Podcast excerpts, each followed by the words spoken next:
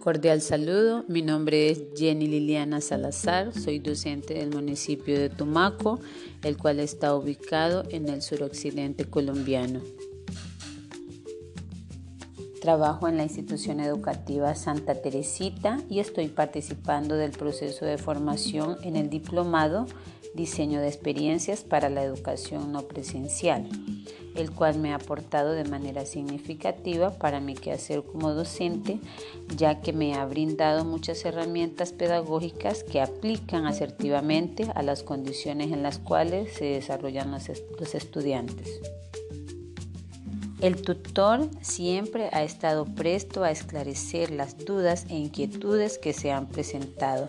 Sus orientaciones han sido coherentes y pertinentes para el desarrollo de las actividades.